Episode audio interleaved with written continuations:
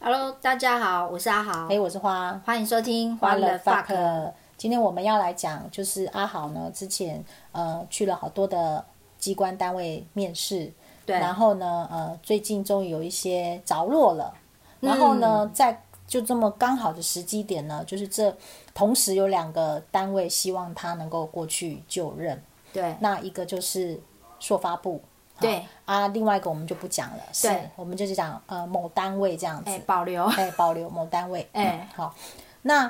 呃，后来呢，最终阿好的选择呢是某单位，而不是说法部。那我对们今天就想要来谈谈说，当各位也许在做商调的时候遇嗯到这样子的抉择的时候，嗯，哎、你。可以去分析或者呃决定的方向可能可以是什么这样，嘿，对所以我们就等于是一个实际案例提供给大家参考这样，嗯嗯对，嗯那我们先请阿好说一下这两个单位的职缺大概是什么样的条件？哦，好。其实我我的我先讲一下，其实去年啊，我大概整个历经了有半年多，就是一直投履历嘛，然后投履历里面又不到一半被通知去面试，所以其实去年在过年以前是心情是其实蛮低落的，因为觉得年纪大都不待见，对对，然后然后你会有蛮大的挫折感。我想嗯很多过了四十岁的人在、呃面临商调这样的课题，也会有这样的问题吧？哎、对对对，但是后来有跟以前经发局的同事聊到这一点的时候，其实他是说，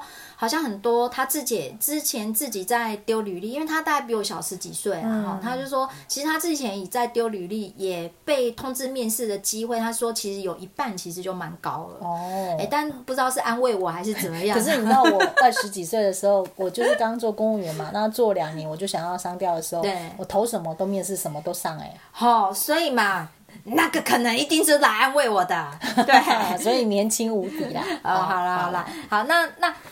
但是在过年前，突然就是有两个单位嘛，就是突就是跟我约时间，就对嗯通知我，就是过年后要面试。那没有其实是失落的，是那现在我们要探讨的问题是，当你失落过去之后，当你同时又出现两个机会的时候，怎么办？对，那其怎实么没有是问题，有其实也是一个问是题，哦因为他们是同时要你去。对如果今天他们是先后，你可能就已经就不得不去某个地方了嘛。对，但其实人生真的常会发生这种状况哦、对没错没错就没有就通通都没有，对啊，有时候他就通通一起来哦，对对对可这是个选择课题。对对，这所以这时候是分享跟大家分享说我是怎么样去做这个选择，最后选择的这个经验啊。那这两个对职缺有什么差别？你好会拉哦，当然了、你走偏太远了，我必须把它拉回来，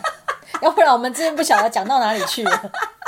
好啦，对，第一个就是速发布，就之前大概如果有 follow 阿豪姐的这个 IG 的听众，大概知道说，哎，我的偶像就是唐凤，是对嘛？那我们之前也有一些节目，也有几几集也有提到，就是唐凤这本书，是，对，所以当时我就是，其实我丢速发布的缺，我真的丢很多次、哎，嗯，我从一开始他还没有成立的时候，就是科长，啊、对后来视察。嗯对专员是，马的后来都没通知我，我科员也给他拼了。对。后来科员确评中选，后来就是通知我说，哎、可以去面试科员的时候，哦我就开心的不得了啊。哦，这样就当然开心了。对啊，能被通知就很开心啊，因为从科员一路到，不要从科长一路到科员嗯嗯嗯嘛，嗯所以速发部的那个缺就是七等的科员缺。科员缺，嗯，那另外那个单位呢？另外的某单位的是一个七到九等的专员缺。哎、这样听起来，嗯正常人呐、正常的公务员来讲，一定都是选七到九这个职缺啊。哦，那我还原一下那个事情的真相好了。好我先接到速发部的通知，嗯，是在礼拜五，对某一周的礼拜五，他就通知我说，哦，那个呃，我们最近就是我们录取你了，然后我们可能最近就要发商调函。然后我就在烦恼说，六日就在烦恼说怎么跟我们主任讲这件事情。是是是，然后礼拜一的早上，嗯某单位就打电话打来了电话给我，嗯 然后呢就告诉我说，诶呃那个专员缺录取了。哦，七到九专员对，缺可，是当下呢，我是跟对方说，这时间点真有点尴尬，哦因为我礼拜五已经有接到速发部的通知了，嗯然后对方也蛮不客气的问我说，他是什么职等呢、嗯对、他也是速发部也是七到九的缺吗？我说哇哎、塞好不是，拽哦真的真的，他真的是这样问我哎、哎，对，好对，然后我就我说不是，它就是一个科员缺，说、哦那当然不用想嘛，那你一定是要来我们这所以边、啊、我说正常人一定会觉得，要么就是选七到九啊，哦，可是其实不不不，当时我的心里是有一点点小挣扎的，嗯，对，哎、我明白，因为我劝你去，我曾经劝你要去硕发部，哎对你对我的影响力太大了，说对真的，哎对对对，没错哎结果那一天我们晚上不是就刚好就约了一起吃火锅对，吗我们就在讨论这件事了嘛。啊对，结果当天晚上就接到速发部科长来电，哦，对亲自邀请您，对他他就讲的很热情，语带热情，是是然后就是说。呃，在我们这边的话，都可以看得到唐凤哦。我、哦因为我先问他说可不可以看到唐凤这件事情，是是他就说可以哦。那我说我可以跟他就是给他要签名嘛，然后就说没有问题呀、就是说唐凤很喜欢常常到他们这个部门去走动，嗯，这样子对。然后我就真的当天晚上我真的真的很挣扎，是我甚至就跟我老公说，我就不要去某单位了，我就对要跟随唐凤，因为我觉得他未来的发展性一定会有升等，就是一定会有升升迁的机会嘛。反正中央单位一定很多升迁嗯是机会是嘛哎对，而且我也可以跟一个很棒的长官可以学习到很多事情啊。结果你老公泼了你冷水，对吧？对，哎，他说你真的想太多了。嗯，我也，我现在事后想想，我也觉得你老公说的 对，那那因为有这样的情况，我在礼拜一晚上就只好想一想，就干脆呢，我就呃，因为那科长有打电话给我嘛。然后是他的行动，我就礼拜二的早上就跟他用简讯直接跟他问说，可不可以加个 line？啊哈，我把我的赖 ID 提供给那对个科长，然后那科长就也很阿莎丽，很快就加我赖，我就在赖里面问了科长几个我的疑惑点，对，我觉好得这几个疑惑点如果厘清，我就会义无反顾就选择速发布了。那要不要说一下你的疑惑点呢？然后让大家呢，呃，以后有商调的面临同样问题的时候，也可以用你这些疑惑点来反问自己，或者是去询问对方。来，请好说。好，那我就来念一下我那时候写给那个科长的几个点。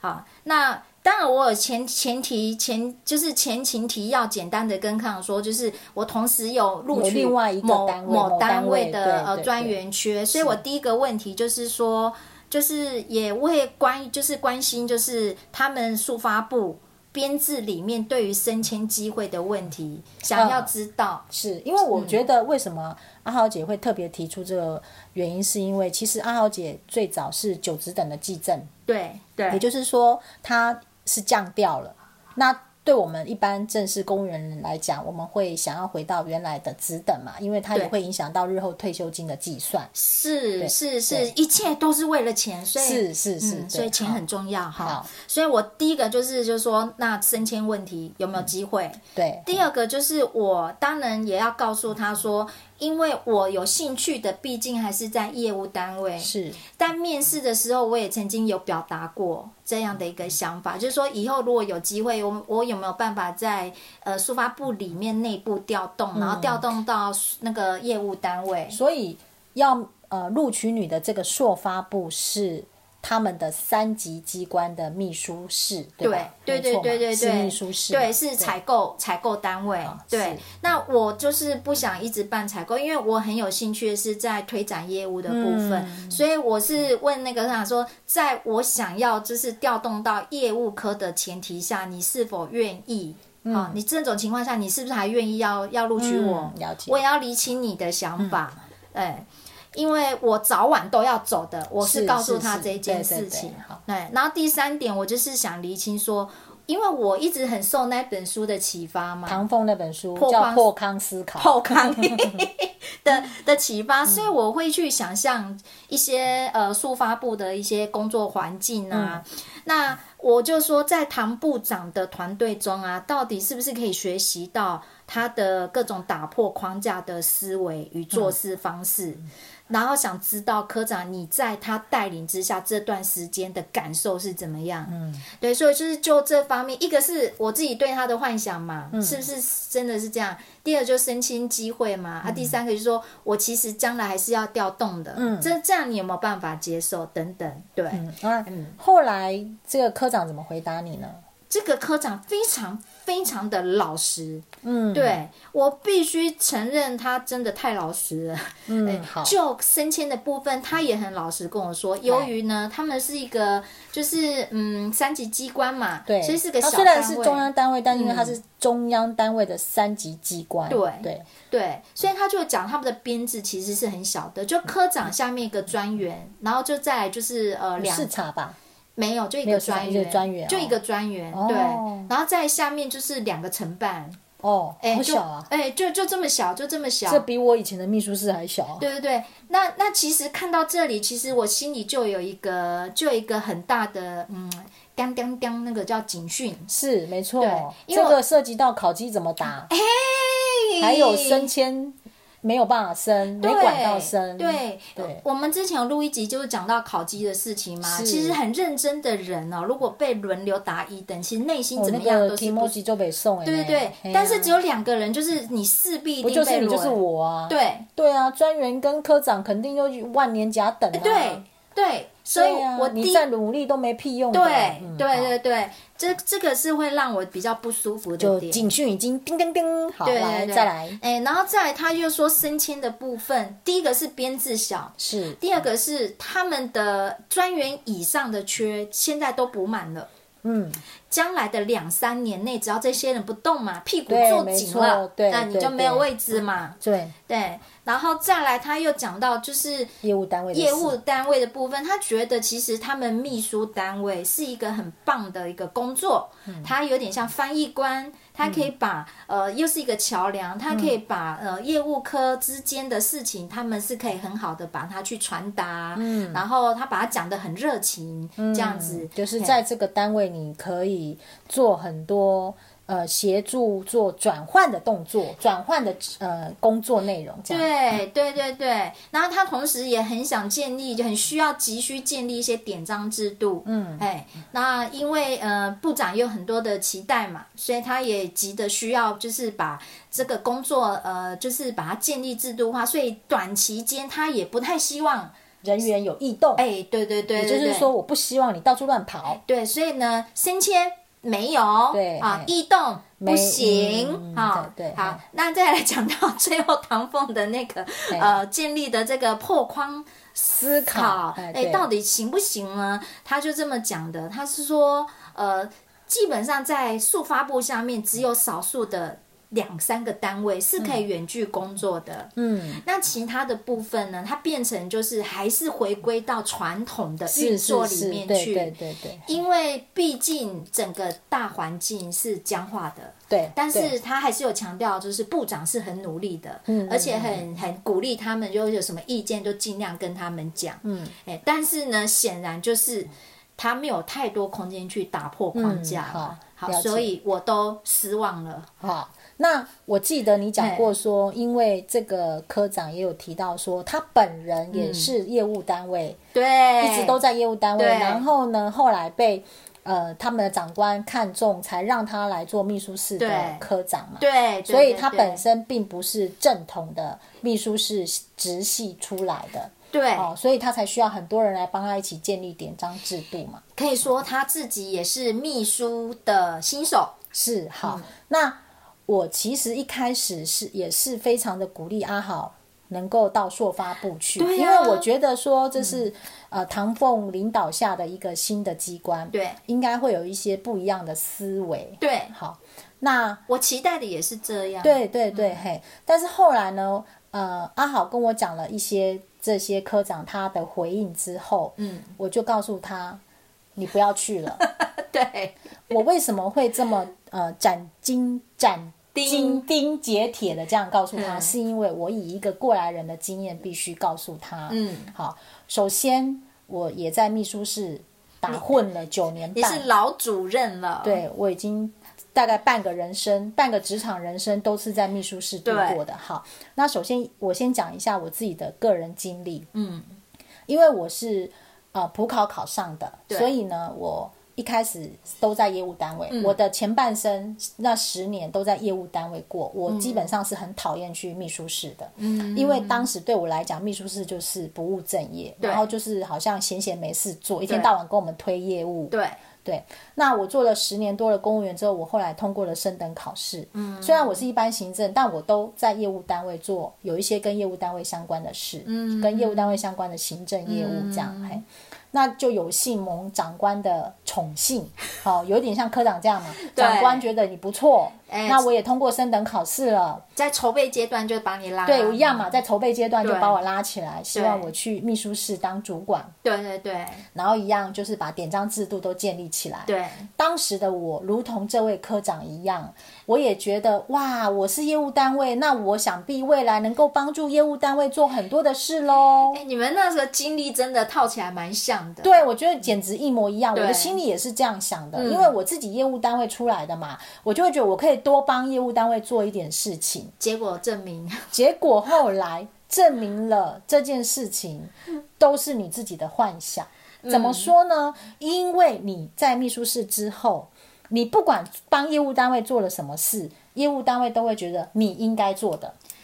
呃，大多数时候还觉得你们很烦吧？对，然后他们会觉得你们为什么这么无聊？比如说那时候刚开始在做行销的时候，那一时候行销刚开始热起来的时候，业务单位他们就会觉得我们就把工程做好了，你们没事干嘛要叫我去拍照，叫我去弄影片？就是给雅给的啦，没错啊对，然后或者是我们那时候开完工典礼早期啦，没有秘书室的时候都是业务单位自己办的，但是后来有了成立了秘书室之后，都是由我们来主办的。但是业务单位就他反而觉得这本来就是你们该做的，嗯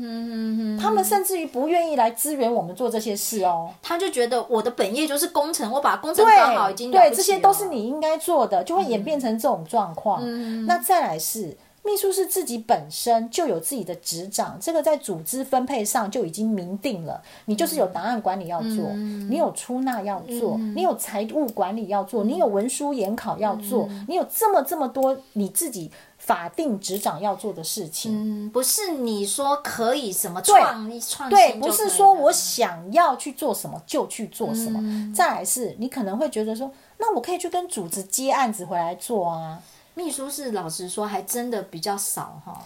很难，因为你自己的事情都做嗯不完。再来是你的人力是不足的，你会永远都是人力不足的状态。我必须老实这样嗯说，你接回来没人可以做，嗯没有人对，没有这个人力跟那个能力。对，可以做。那我昨天想到一个非常贴切的一个说法，就是说，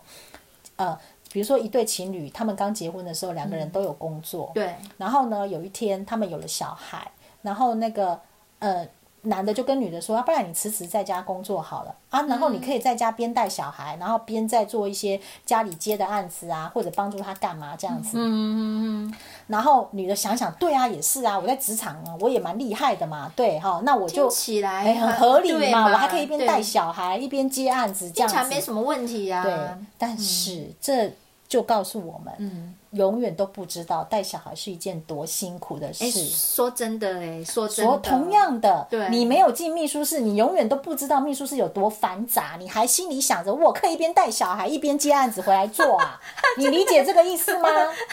你还真的幻真的想真的着幻想着哦，我在秘书室里面，我可以一边到晚跟老板说我接别的案子进 来做，然后一边把秘书室管好吗？小孩不是会睡觉吗？反正小孩睡着可以做很多事， 错对了，错错了。，你也累得要死。对，小孩睡觉的时候你也想跟着睡，而且秘书室本身自己有超级无敌多的专业法令，嗯我们先不讲采购法好了，文书有文书管理规定，公文有公文法，还有档案法，还有财务管理的相关规定，每一个都是你必须要去了解嗯的。好多我不出知道纳也有出纳的规定，嗯，对，所以你想想看，这位新手科长就跟当年的我一样，长时间待在业务单嗯位，幻想着秘书室都没事做，然后有一天到了秘书室，会觉得说，哎呀，我既可以嗯兼顾我的秘书室的工作，我还能够包下业务单位的工作啊，嗯，嗯嗯嗯嗯 理解吗？嗯嗯好嗯嗯再来是。你在秘书室待了，你发现这些事情你都不得不做，嗯，那你都不得不做之下呢，你又发现不得不做，它又没有绩效可言，嗯，没有绩效可言就没有产出，嗯，长官就会觉得你是一个可有可无的嗯人，就像大部分的男人会觉得家庭主妇好像闲闲没事干，可有可无，对，但他们对殊不知没有了这个人在帮你带小孩、顾家里，就是一团乱嘛。对，但他们又会觉得，那我就用最精简的人力，嗯，嘿，哎给秘书室的人员这样子，嗯那就导致你会一直在恶性循环嘛。嗯，我就人力做基本的工作不够了啊，我怎么敢去接案子回来做呢？嗯，理解我的意思吗？对嗯所以更遑论他说他要去转换业务单位的对什么样的东西传达出对去，嗯对对对，我告诉对你，嗯对，屁嘞！应该就还是一个业务单位思维没啦错，没对错，因为你的脑袋没有转换过来，对因为你才刚去做秘书室的主、呃、毕科长嘛、对啊，因为毕竟书发布成立到现在也还没半年呢、对对啊那再来，我们再讲到能不能什么破康思考这件 事情。我看这本书其实是我借给你的嘛，对啊呀、因为我当时也对唐凤这个人的思维很感兴趣，对所以我买了这本书来看嗯。那我看完了，你记不记得我们在前面几集也讲到有有有有？对有，嗯我觉得他有很多的思维是不适用在我们的公务体系的。确实，嗯因为你要去改革整个公务体系这个大系统是非常非常困难的，嗯对，更何况你这么小小的一个三级机关的秘书室，那是更不可能的。嗯你还必须，你还是必须遵循在原来整个公务体系的架构之下去做运作，嗯，要不然就会乱了套。对啊，其实就是部要跟部之间的交流，其实还是得循着那个对传统而且的方式来。你要知道，我们在疫情期间这么重大的状况之下，我们甚至于都很难能够远距办公。嗯我们之前讨论过这件事，对对对人事单位都不太希望我们远距办公。嗯在这么重大的整个影响了全台湾的这种状况哦，哎，在家你就是爽啊，想对那么多我们甚至于都很难达到这个目标了，嗯更何况嗯是